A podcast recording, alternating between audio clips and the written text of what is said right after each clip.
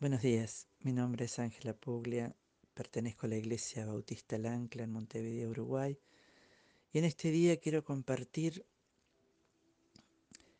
contigo algo que el Señor viene trabajando en estas semanas, sobre la esperanza. Hay ocasiones que tanto te ha pasado a ti como a mí me está pasando, en que uno tiene que empezar a armar la vida a partir de una crisis o de una tragedia. Entonces empezamos a preguntarnos, ¿cómo me levanto a partir de estos escombros en que estoy? ¿Cómo reedifico? ¿Cómo reconstruyo mi vida después de una separación, después de un divorcio, de una pérdida de trabajo o de la partida repentina de algún familiar o de algún ser querido?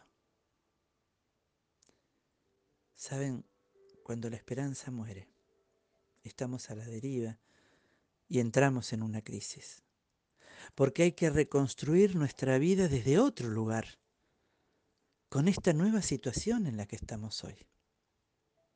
Muchas veces vamos cargando una mochila a cuesta porque siempre hubo alguien o algo que fue el causante, el responsable y a veces hasta el culpable de la situación en la cual estamos viviendo.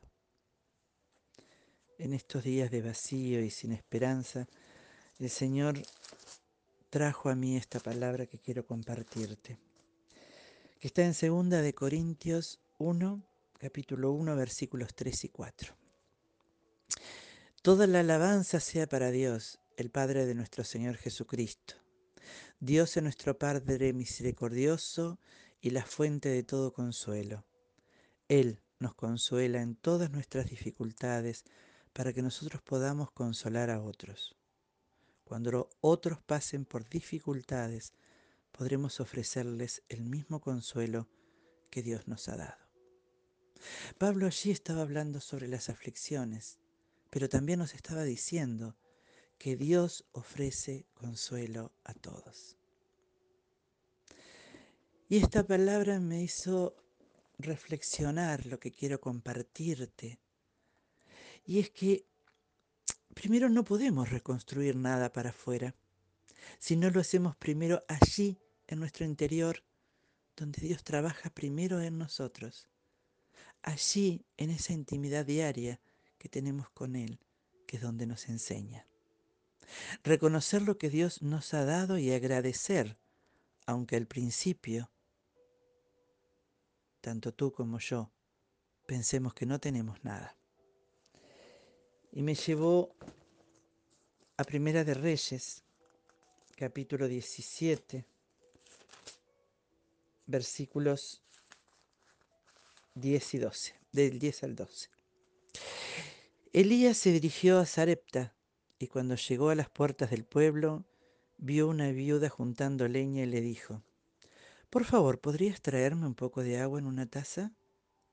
Mientras ella iba a buscarle el agua, la llamó y le dijo, también tráeme un bocado de pan. A lo que ella respondió, le juro por el Señor su Dios que no tengo ni un pedazo de pan en la casa, solo me queda un puñado de harina en el frasco y un poquito de aceite en el fondo del jarro. ¿Cuántas veces Dios me ha dicho y te ha dicho, ¿Con qué cuentas para resolver este problema que tienes? Y lo que vemos es vacío. Igual que la viuda de Sarepta. Ella dijo, no tengo nada, tan solo me queda un puñado de harina en el frasco y un poquito de aceite. Tal vez tú y yo tenemos ese poquito de harina y ese poquito de aceite bien en el fondo del jarro o en el del frasco. Ahí, en ese interior es donde hay algo para que Dios lo utilice. Dios va a utilizar, como lo hizo con la viuda de Sarepta, ese poquito de harina y ese poquito de, de aceite. Lo segundo es orientarnos por obediencia, no por resultados. Dios nos pedirá muchas veces hacer cosas que no entenderemos. El agua que te da la vida no es la del pozo, dijo Jesús, pero es la que tú tienes, mas Cristo te dará el agua viva.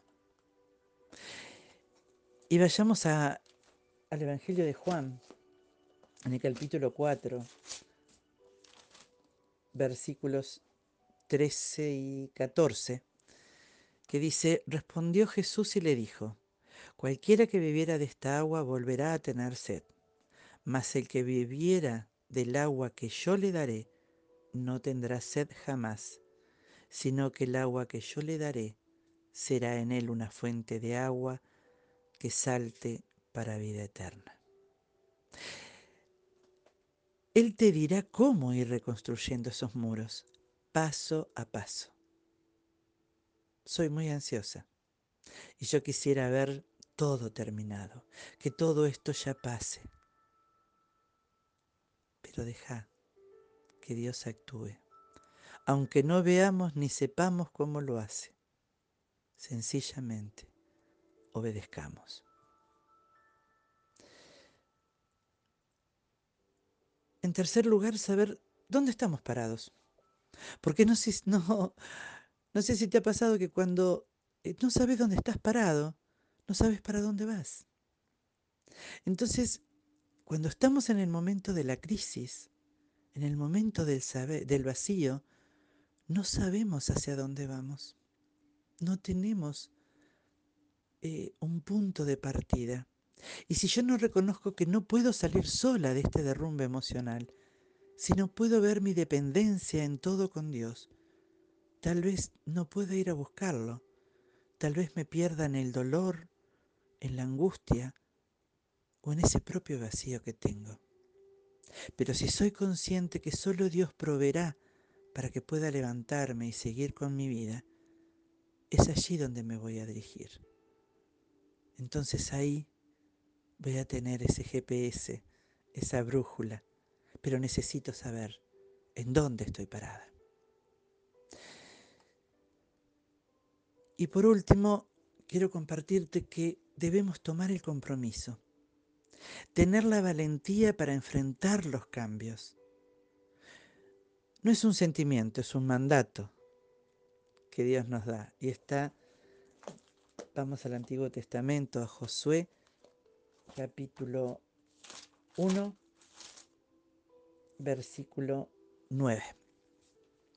Dios no te dice allí, en esto que vamos a estar leyendo, si puedes, cuando tengas tiempo, cuando te sientas bien, cuando te reconstruyas. No, Él te dice, Josué 1.9, mira que te mando que te esfuerce y seas valiente. No temas ni desmayes, porque Jehová tu Dios estará contigo en donde quiera que vayas. La decisión que tomé, la decisión que tomes, dependerá del compromiso que tengamos con Dios, de la relación con Él, de eso que será un ejemplo y un legado que dejaremos a nuestros hijos, a nuestros nietos, a nuestros allegados. ¿Qué hacer ante una situación así? Saber que valentía no es ausencia de miedo, sino que es moverse hacia adelante a pesar del miedo, porque creemos y confiamos que Dios va delante nuestro. La fuerza sigue el compromiso. Si me comprometo en mi reconstrucción, aunque no entienda cómo ocurre ese milagro, Dios nos dará la fortaleza para seguir.